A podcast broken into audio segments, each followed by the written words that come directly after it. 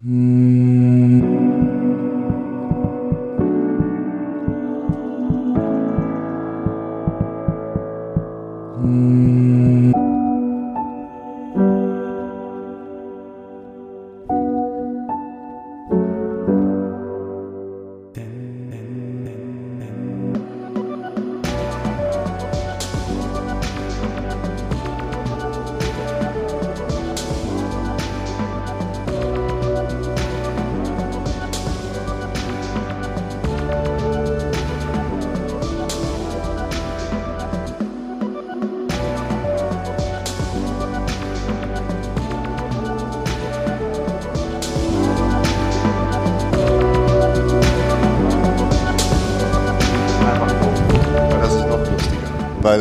müssen wir gar nicht offline.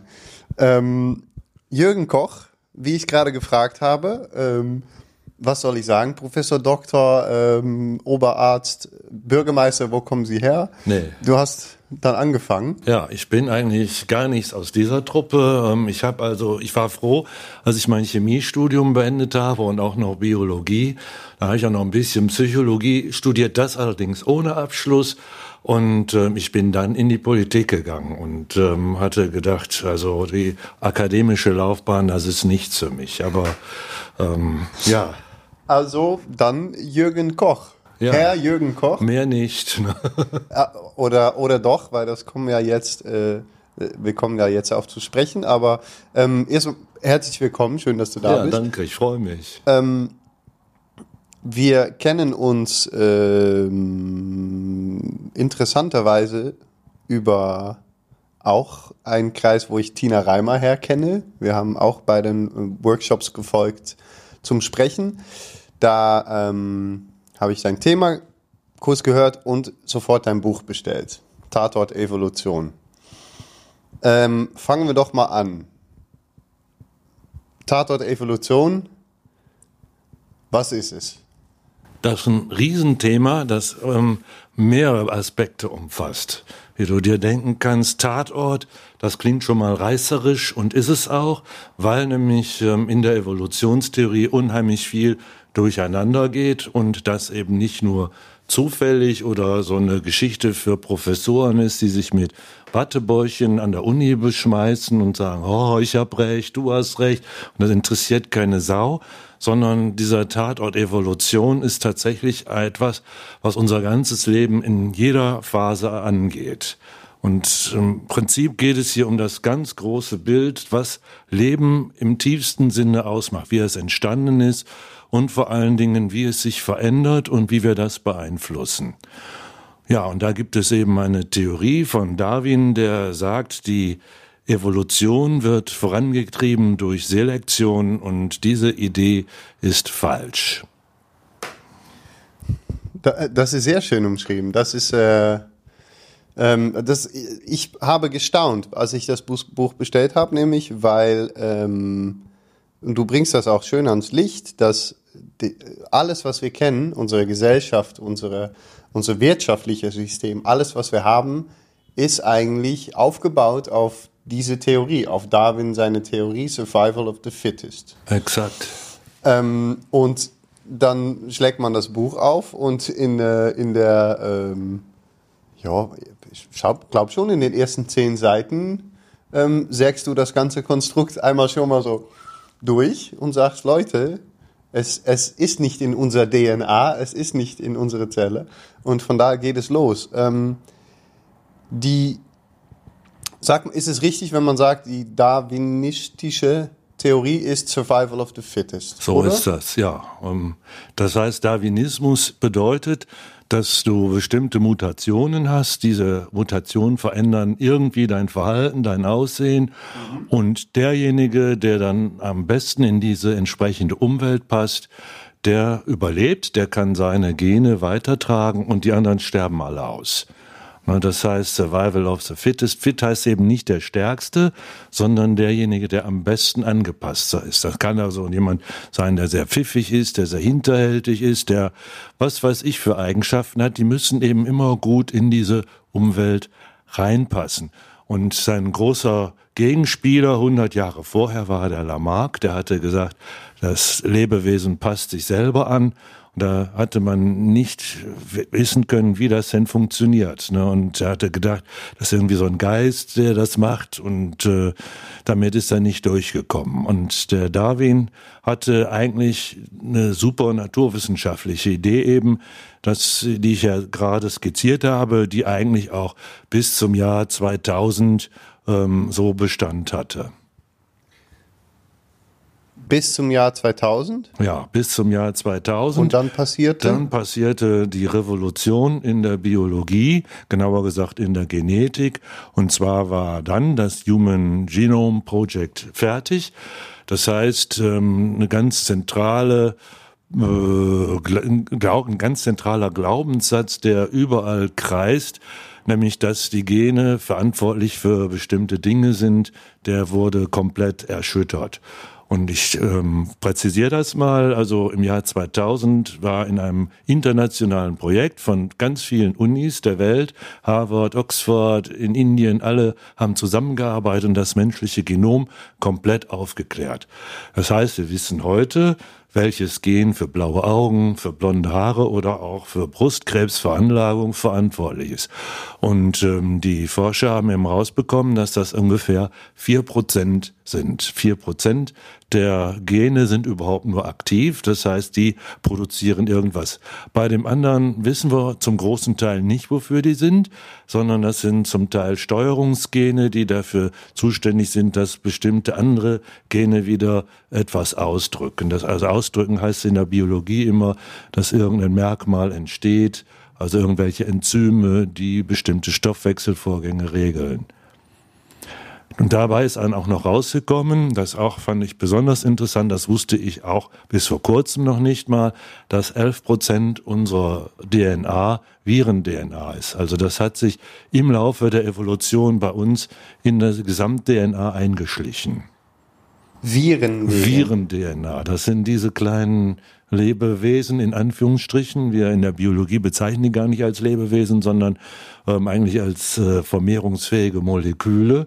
Also wir haben da so den Übergang zwischen hm, Chemie und Biologie und ähm, die haben ihr Erbgut mit in unsere DNA reingebracht, genau wie der Neandertaler, der Denisora-Mensch oder viele andere Geschichten, so die genetisch sich vollziehen. Und vielleicht ist mir ganz wichtig zu sagen, das ist halt auch der neueste Stand der Forschung. Ähm, es gibt also kein Bayern-Gen, kein Linken-Gen, kein FC-Gen. Es gibt vor allen Dingen auch kein Intelligenz-Gen und ich habe heute noch in einer wissenschaftlichen Zeitung allen Ernstes gelesen, dass es Gene für Sprachentwicklung gibt. Das ist also der allergrößte Unsinn. Und äh, seit 2000 wissen wir einfach, das stimmt nicht. Aber es wird einfach behauptet und das macht äh, viele Wissenschaftler auch richtig traurig, äh, dass die Öffentlichkeit immer munter weiter ähm, ganz zentrale Ideen beziehungsweise Fakten aus der Naturwissenschaft nicht zur Kenntnis nimmt. Nicht wobei ähm, Fakten aus der Naturwissenschaft eben immer Sachen sind, die in Oxford, Harvard, Cambridge, in, in ähm, Tokio alle, wo alle einig sind und die zusammenarbeiten. Das ist ganz wichtig, ne, dass man eben mal unterscheidet. Hier Fake News und die Wissenschaft, finde ich, ist immer noch einer der zentralen Anker, wo man, wenn man sich dann bemüht, auch mal äh, feststellen kann, das stimmt oder das stimmt nicht. Also, es gibt bei äh, Bayern-Gene, Schlau, Schlauheitsgene, es gibt ja auch schönerweise in einem Buch beschreibst du, was mich sehr interessiert, es gibt auch kein Rassismus-Gene. Absolut kein, nicht. Wie ist denn, okay, wo, ähm, nee, lass mich das anders fragen. Wenn es nicht die Gene gibt, die die Sachen Vorsicht, was? ich habe gerade gesagt, blaue Augen ja. oder die Haarfarbe oder die Hautfarbe, also die Menge an Melatonin oder ganz bestimmte Stoffwechselvorgänge. Wir kennen Laktoseintoleranz. Es gibt Leute, die haben sowas und es gibt welche, die haben das nicht. Es gibt Frauen, die haben eine Neigung, Brustkrebs zu bekommen, andere haben das nicht. Also das ähm, Problem ist ja häufig bei Halbwahrheiten. Ne? Also dass gerade wenn Halbwahrheiten da sind, dann kann man immer die Leute komplett verwirren. Darum ist mir wichtig zu sagen, es gibt Gene, die machen auch ganz konkrete Dinge. und ähm, zum Beispiel ähm, Größe, Körpergröße und sowas alles, das ist von den Genen abhängig nach wie vor. Aber viele, viele Dinge, wo angeblich die Gene dran schuld sind, ADHS oder Schwulsein oder sowas alles, dafür haben eben die Forscher herausgefunden, gibt es keine Gene. Und ähm, deshalb ist es eigentlich wichtig, das mal deutlich zu machen. Und das heißt aber dann, ähm, wenn es die, also es gibt Gene, es gibt Gene, die Sachen bestimmen, es gibt aber kein Gen, das ähm, in meinem Falle jetzt interessant Depressionen verursachen würde. Das heißt, kann man in Umkehrschluss sagen, dann sind das alles, ähm, ist das alles von unserer Umwelt und unserer Umgebung und solche Einflüsse dann absolut abhängig? Nicht? Absolut abhängig. Natürlich ist es ein Wechselspiel. Darum sage ich ja auch, Feedback ist ein ganz wichtiger Faktor in der Evolution und ähm, es ist ein Unterschied, ob jetzt bestimmte Einflüsse auf jemanden treffen, der gerade Kopfschmerzen hat oder eine Eiterboll im Magen oder sonst irgendwas oder ob jemand total fit ist. Das sind eben ganz unterschiedliche Auswirkungen, die sich dann anschließend zeigen. Eine Depression kannst du bekommen, weil du immer gemobbt wirst, nicht? Und ähm, das kann sein, weil deine Eltern dich gezwungen haben, immer einen Rock anzuziehen oder sonst was. Nicht? Also ähm, Gene für Depressionen gibt es auf gar keinen Fall. Wie ich möchte mal so einen kleinen Schritt zurück. Zu dir erstmal. Du bist irgendwann auf dieses Thema gestolpert? Oder Nein. bist du seit Kindheit, wie, wie ist das hier alles zustande gekommen? Eigentlich bin ich ähm, von vornherein drauf gekommen, weil ich fand immer den Darwinismus total ungerecht. Ne?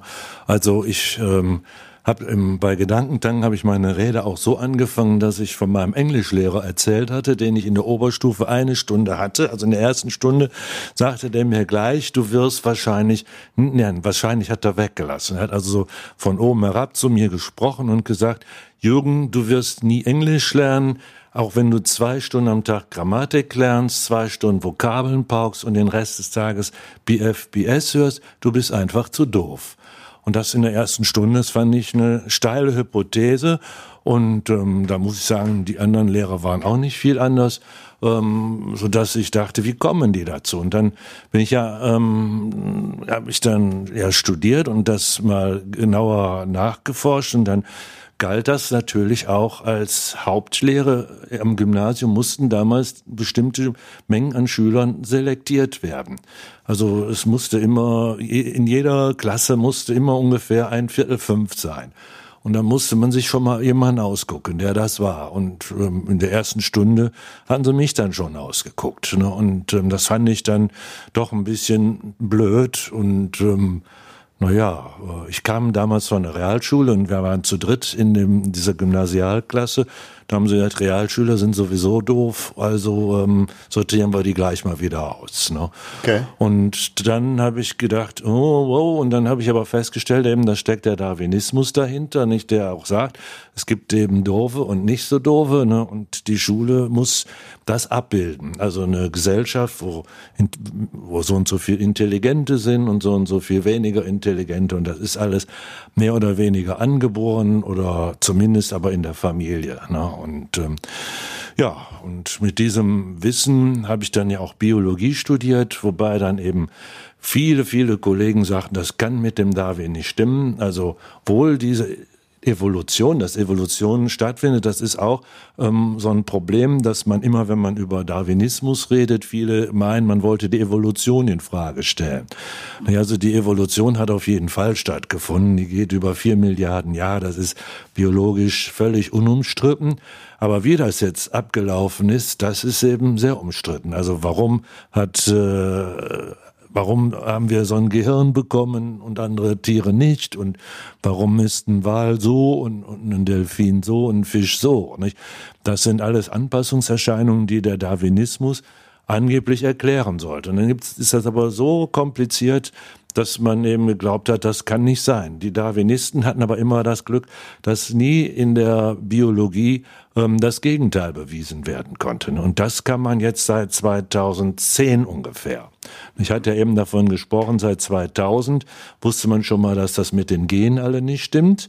Und das wäre eigentlich schön und dazu mache ich auch hier diesen Podcast mit. Nicht, dass das möglichst breite Öffentlichkeit hat, kann jeder übrigens nachgucken. Es ist überall in, hauptsächlich natürlich in leider in amerikanischen. Ähm, man sucht dann was, wenn man das finden möchte? Human ähm, Genome Project. Ja, okay. Ja. Und Wie? okay, ja. Ja. Das kann man, also das braucht man nur einzugeben. Genome Project, das ist ähm, auch, das gibt's auch auf Deutsch. Es gibt auch, ähm, vielleicht, wenn ich das noch ergänze, es gibt inzwischen CRISPR. Das ist so eine Genschere, mit der kann man aus der DNA was rausschneiden, andere Stücke reinschneiden. Das hat man beispielsweise jetzt in China gemacht bei zwei Mädchen. Da hat man einen AIDS äh, wie soll ich sagen, AIDS-DNA-Abschnitt rausgeschnitten und ähm, hofft jetzt, dass diese Kinder nie AIDS kriegen, weil die ganzen Eltern hatten auch AIDS, die ganzen Eltern, also die Familie hatte AIDS. Und ähm, jetzt ist die Welt in heller Aufregung, weil das bedeutet natürlich, dass hier ein Einschnitt in die Evolution ganz praktisch vollzogen wird. Und zwar nicht irgendwie, sondern ganz gezielt. Also das ähm, kann man also wie einen ähm, mikroskopischen Eingriff bezeichnen, ähm, wenn man denn solche Mikroskope hätte, dass man das sieht. Nicht? Aber das ist der zweite Punkt. Also seit 2010 kann man also auch sehen, wie Moleküle ganz gezielt im Körper was machen. Nicht? Also es gibt Moleküle, die können die DNA nicht nur ablesen und daraus Stoffe produzieren, sondern die merken auch, wenn in der DNA ein Fehler ist, und dann melden die das nicht irgendwie ans Gehirn oder so, sondern die reparieren das von selbst. Und das sind Moleküle. Und da fragt man sich, ja, wie ist das möglich? Und das ist durch Darwinismus einfach nicht mehr zu erklären. Ich sage dazu aber auch gleich, äh, äh, um mit Jack Shostak, dem Nobelpreisträger von, ich glaube, 2012 zu sprechen. Der sagte, warum das so ist, haben wir keine Ahnung. Und das ist mir ganz besonders wichtig, das rauszustreichen, ähm, weil viele Naturwissenschaftler immer noch so tun, als wüssten wir was. Eigentlich wissen wir gar nichts. Wir schrauben an irgendwelchen Symptomen herum, aber besser das zu machen, als das Gegenteil zu behaupten. Also das ist noch schlimmer. Ja. Ähm, erstens, sehr interessant natürlich, also grundsätzlich dein Weg hier hin und dein Weg jetzt weiter auch, weil du wirst wahrscheinlich weiter forschen, untersuchen, lesen, äh, machen, ist aber eigentlich ein riesiger Protest auch gegen die Unfairness, Unfairheit der Welt. Also wie unehrlich Sachen teilweise verteilt oder aufgebaut sind. Ja, ja, das kann man so sagen. Nicht, das ist aber normal. Also schon Cäsar hat im De Bello Gallico tüchtig gelogen und er war nicht der Erste und Trump ist auch nicht der Letzte. Mhm. Ähm, wir hatten jetzt auch rausgekriegt, dass der Spiegel schon den Bundespräsidenten Lübcke mit falschen redaktionellen Berichten versucht hat fertig zu machen. Die haben das auch zugegeben. Also mhm. der Relotius und seine erfundenen Stories über Flüchtlinge ist nicht das Erste und nicht das Letzte und so weiter. Und das deshalb muss man natürlich versuchen, die Wahrheit, in dem Fall also naturwissenschaftliche Fakten, ähm, nach draußen zu bringen. Und das dauert. Und ähm, eines weiß ich aber im Unterschied eben zu den, den Fake News draußen, dass ähm, genau wie Galileo, Galilei und alle Konsorten ähm, früher oder später Recht bekommen haben, weil ähm, gegen die Naturgesetze kann man nicht anargumentieren. Die Erde ist nun mal keine Scheibe und ähm, die Quantenphysik zeigt jetzt auch einfach, dass äh, ganz neue Denkmuster vor allen Dingen im Mikrokosmos nötig sind. Und da kann man gegen argumentieren, man kann das nicht zur Kenntnis nehmen ähm, obwohl zum Beispiel gerade die Quantenphysik hat so einschneidende äh, Erfindungen ermöglicht wie das Smartphone. Das wissen die meisten gar nicht, dass da die Quantenphysik hintersteckt. Nicht? Also mit der normalen Physik hätte man das alles gar nicht machen können, geschweige denn Bitcoins und sowas alles. Mhm. Nicht? Das ist ähm, nur dadurch möglich. Und, und CRISPR, also die einen die ähm, Eingriffe in das menschliche Erbgut sind auch nur möglich, weil eben das stimmt, was ich hier sage. Ne? Mhm.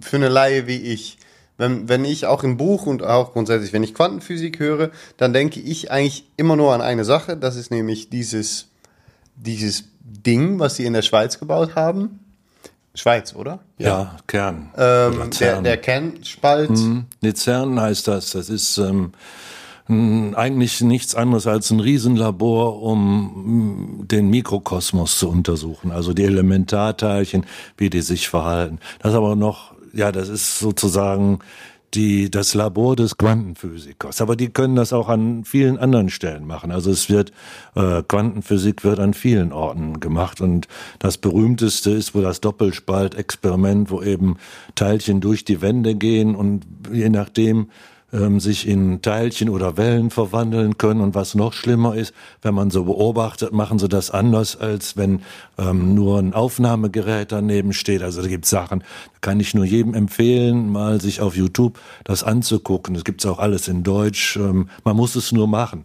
Es dauert manchmal nur 20 Minuten und man hat schon einen ganz anderen Einblick in die Welt, als wenn man immer nur Netflix oder ZDF guckt warum müssen wir das machen? Weil was ist, ne, ähm, ähm, auch für dein Buch, dein Speech, das ist, du, ähm, das alles hier ist nicht, weil du Biologie so liebst und weil du, ist, du sagst auch oft, das ist eine sehr hoffnungsvolle Sache und das sollen, Menschen sollen sich damit beschäftigen. Warum zum Beispiel für mich persönlich, warum soll ich mich damit beschäftigen? Was ist denn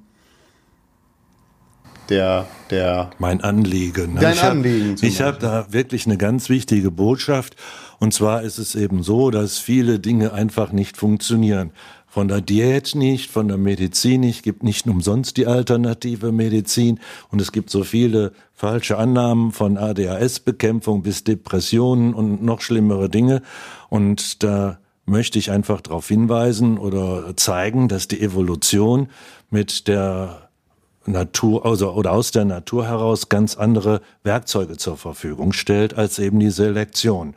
Und da ist es erstmal wichtig, und das konnte Darwin auch gar nicht wissen, zu zeigen, dass die Evolution ja vier Milliarden Jahre schon läuft und dass die ersten zwei Milliarden Jahre nur dazu diente, dass ganz viele Bausteine, wir sprechen auch von Modulen ähm, im Stoffwechselbereich, Informationsverarbeitung, Fortpflanzung und so weiter, dass die sich permanent äh, neu kombiniert haben und wir ein riesen Mehr an Möglichkeiten haben. Und dieses Mehr an Möglichkeiten ist also zwei Milliarden Jahre, das sind 2000 Millionen Jahre ähm, alleine an Einzellern ähm, hin und her kommuniziert worden und die können einfach tolle Sachen machen. Ne? Die können Fremdsprachen, die können zählen, die können das alles schon machen und die können Stoffwechselprozesse machen. Das staunen wir einfach nur, was die alles können.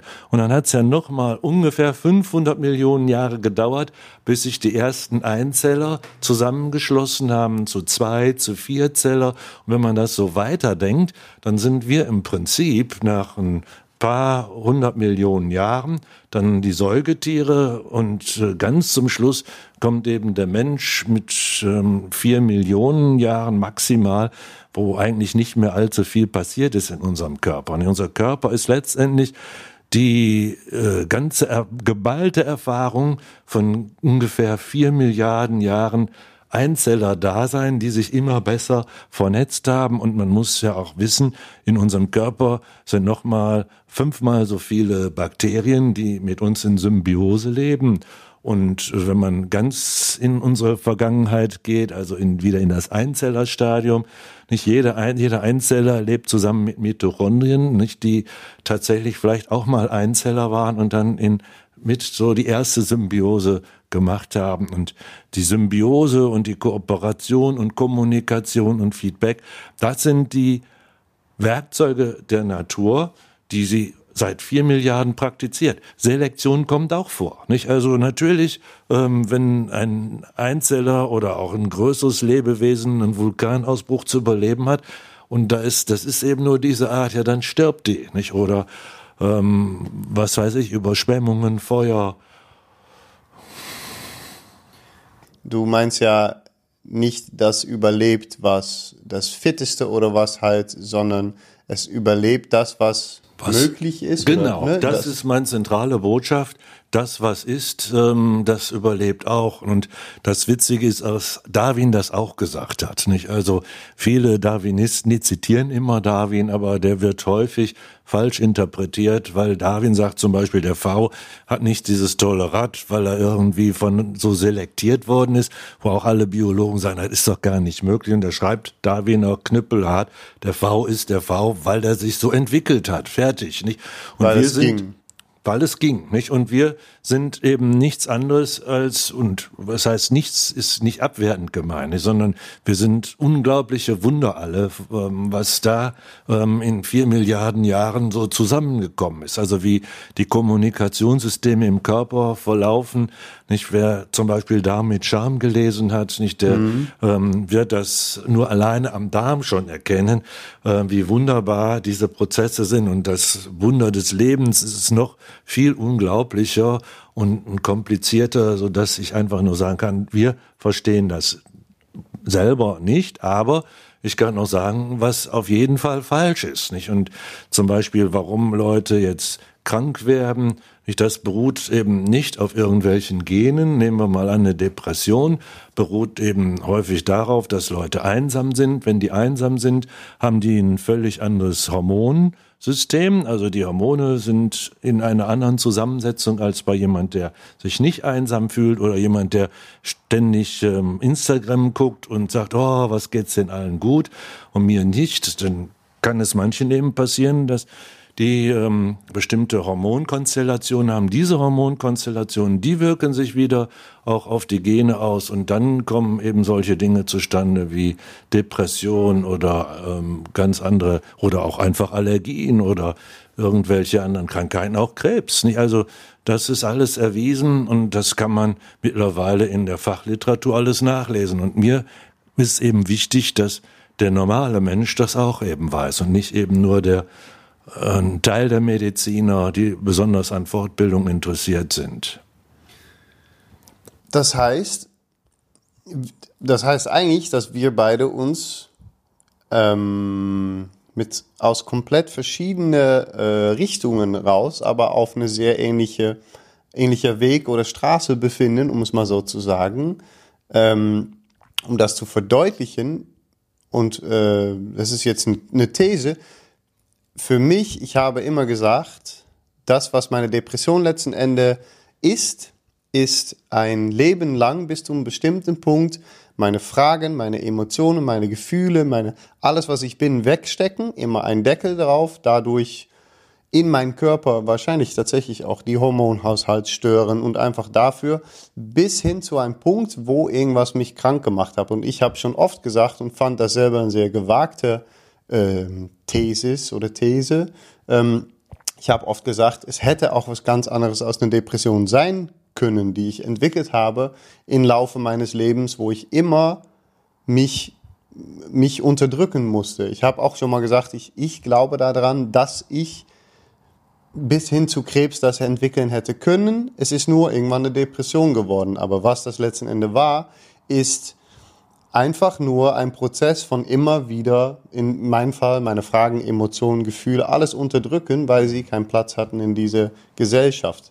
Ähm Exakt. Und das ist ja auch genau der naturwissenschaftliche Ansatz. Also wir sagen, wir wissen jetzt nicht, ob du jetzt eine Depression oder Krebs oder sonst was hast, also die Kausalketten herstellen, das, äh, das ist nicht möglich, zurzeit jedenfalls nicht. Und wenn jemand behauptet, er weiß sowas, ne, wie ähm, du musst das jetzt nur unterdrücken oder du musst das einfach ignorieren, da gibt's ja so die erstaunlichsten ähm, Ratschläge, wenn jemand Krebs bekämpfen soll. Nicht? Also da sollte mhm. man schon vorsichtig sein. Wenn das einmal, wenn Krebs einmal da ist, dann nützt dir auch die ganze Resilienz nichts. Und dann würde ich schon raten, ähm, dann sollte man sich in die Hände der klassischen Medizin begeben. Ja. Ne? Aber ja. ähm, die Zusammenhänge sind eben anders und auch die Schuldzuweisung, in Anführungsstrichen Schuld, möchte ich das nicht im moralischen Sinne nennen, sondern eher die Ursachen. Die liegen eher häufig im gesellschaftlichen Bereich. Das ist aber jetzt eben nicht nur der Kapitalismus, sondern es ist häufig auch der Umgang der Menschen miteinander, was häufig auch zusammenhängt. Ja. ja. Aber so eine mal zurück zu so einer Thesis, damit bist du auch naturwissenschaftlich, bist du damit einverstanden, dass man sagen kann, okay. Unbedingt, unbedingt. Feedback ist ja, ja, ganz wichtig, nicht? Das heißt, immer diese Rückkopplungssysteme, was hast du jetzt für eine Erfahrung? Es kann auch sein, dass du ähm, Glück hast und mhm. ähm, du hast jetzt eine super, äh, ein super tolles Erlebnis und deine Depression ist plötzlich weg. Du hast so ein Flash an Hormonen und die switchen deine Gendisposition um. Ähm, vielleicht hast du auch schon mal was von Epigenetik gehört. Nicht? Mhm. Und da ähm, gibt es ganz viele ähm, naturwissenschaftlich nachweisbare Prozesse. Man nennt das Methylierung. Da werden also Methylgruppen an die DNA drangehängt, dann ändert die ihre Struktur und dann ändern sich auch die Produkte, die da hergestellt werden. Das kann man da in meinem Buch genauer nachlesen. Also ja. das Buch ist auch so geschrieben, dann kann da mal eine Seite drin lesen oder zwei, und dann kann man es wieder weglegen. Und das ist also nicht so ein Roman, der äh, von vorne bis hinten durchgelesen werden muss. Das sind Teile, die sind vielleicht mehr für Historiker interessant. Also ich habe gestern noch von meinem Professor, wo ich Examen beigemacht habe, dem Ernst von Weizsäcker, habe ich noch eine aufmunternde, äh, einen aufmunternden Brief bekommen, ne, wo er besonders begeistert ist, wie ich gegen die Darwinisten vorgehe, nicht? Ja. während andere äh, viel interessanter finden, was ist denn jetzt mit den Kindern, die da ähm, vom Bildschirm sitzen und mit den grünen, gelben oder blauen Männchen besser was anfangen können. Nicht? Das ja. ist also ganz unterschiedlich, äh, wie die Leute da dran gehen. Und manche, die sagen, oh, wie willst du, du willst den Darwin widerlegen?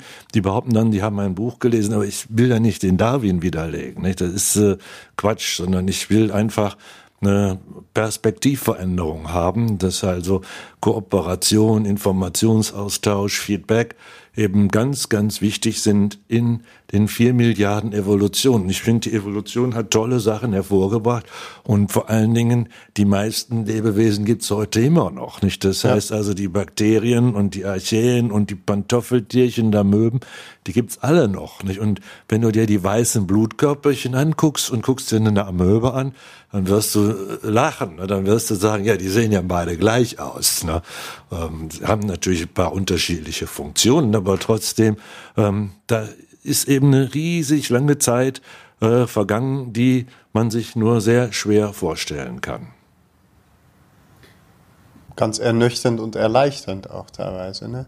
Ja, das, das, das möchte ich auch, diese Erleichterung möchte ich auch jedem beibringen, dass man weiß, mein Körper ist ganz was Besonderes. Der ist das Produkt einer ganz, ganz langen Kette von ähm, Vorfahren. Und ich habe mal ausgerechnet, wie viele Vorfahren nötig waren, um äh, mich beispielsweise zu produzieren von Jahr Null ungefähr an. Nicht? Und äh, ne, vielleicht kennst du das mit dem Schachbrett, ja. das lässt sich gar nicht ausdrücken. Ja. ja. Ich sage ja nur mal, ähm, vielleicht kennst du dieses Gleichnis von einem Schachbrett, wo man ein Reiskorn aufs erste Brett legt, dann aufs zweite zwei, dann vier, dann acht, dann 16, 32 und so weiter.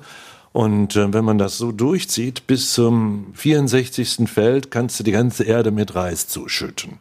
Und das sind ja nur 64 Generationen. Also das ist also das sind immer Zahlen, ja, ich äh, denke auch immer, ich kann mir das gar nicht vorstellen, was da immer für Zahlen ähm, rumschwirren und die meisten können das nicht. Und deshalb ähm, bekämpfe ich immer alle Leute, die behaupten, sie wüssten, was Sache ist. Nicht? Das ist also, wenn man ein bisschen Naturwissenschaft macht und da muss man noch nicht mal Quantenphysik für verstanden haben, alleine die Zahlen, die sind äh, derartig erdrückend. Also wenn du weißt, dass in der Flasche Wasser, also hier in der kleinen Flasche Wasser, ungefähr 10 hoch 23 Moleküle sind, das ist eine Zahl mit 23 Nullen. Selbst äh, Finanzjongleure äh, wissen nicht, wie viel das ist. Nicht? Das ist nur in einer Flasche und fragen mich nicht, wie viele Moleküle waren in den Urmeeren. Nicht? Da ist also, das sind einfach Dinge, für die ist unser Gehirn anscheinend nicht ausgerichtet. Ne? Und ja. Aber du versuchst es ja trotzdem zu, zu erforschen oder zu. Ich versuche wenigstens den größten Unsinn zu widersprechen. Nicht? Ah, das ja, heißt, ja. und ich muss auch sagen, ähm, ich tue das ja gar nicht, sondern ich fühle mich einfach nur als ja sprachlich etwas mehr begabter als meine Kollegen Nerds, die viele Chemiker äh, wenn die auf eine Bühne müssten, die würden ja sterben. Nicht? Und oder viele Biologen, die können das nicht. Und ich habe eben durch meine lange Arbeit als Politiker habe ich eben gelernt, vor größeren Gruppen zu sprechen. Und ich war auch im Karneval und sowas alles. Als Kölner ist man ja in, in solchen Dingen auch leichter geneigt ähm, zu sagen, hey, ich will jetzt aber auf die Bühne. Ne? Mhm. Stellt euch mal hinten an. Und das ist natürlich dann nochmal besonders schön, wenn man dieses Anliegen hat, wo ich auch wirklich, wirklich von ganz, ganz vielen Zuspruch bekommen habe, zu sagen, mach das, ne, bring es raus, ähm, wir unterstützen die. Und wenn Kardinal Marx und Kardinal Wölki und Ernst von Weizsäcker hinter mir stehen, dann denke ich, ganz falsch kann es nicht sein. Nee, nee, das, das, das absolut nicht. Ich glaube grundsätzlich, ähm, das sind, sind die große Fragen, die man sich, also ne, Evolution ist schon so, so ein bisschen vielleicht das größte Thema, weil das ist ja, wo kommen wir her und ne, die, die richtig wichtige Fragen, wo kommen wir her, warum ja. sind wir hier, was ist das Ziel. Ähm, das heißt also, ich kann auch nicht die Antwort geben, gibt es Gott oder nicht. Ne? Mhm. Das muss jeder nach Lektüre des Buches selber entscheiden, ja. ähm, ob er das sagt. Was glaubst du? Ich glaube, dass es ihn gibt. Ne? Also so viel, äh, also die Evolution ist für mich ein ganz wichtiger, ein, kein Beweis, aber ein Hinweis, äh, dass es Gott gibt. Ne? Und ich fände es traurig, ähm, wenn Musik und Dichtung und sowas alles und ja in diesem kalten Universum irgendwann weg wäre. Nicht? Also wenn das so eine Episode im Universum wäre, hier unser Planet, der wird ja spätestens in spätestens drei, viertausend Jahren ist das ja hier vorbei. Ne? Und äh, wer es nicht glaubt, äh, irgendwann wird auch die Sonne verlöschen. Das heißt, irgendwann ist das Universum vorbei und dann muss man sich fragen, ja, wozu war das Ganze? Nee, insofern, wenn immer Leute, die sagen, ah, ich lebe ja nur für meine Kinder, ja, und die leben wieder für ihre Kinder, die verschieben den Lebenssinn einfach nur auf die nächste Generation. Nicht? Die weigern sich, das zur Kenntnis zu nehmen. Aber das ist eine ganz persönliche äh, Geschichte von mir. Also je mehr man sich mit Naturwissenschaften beschäftigt, glaube ich, desto eher glaubt man an Gott.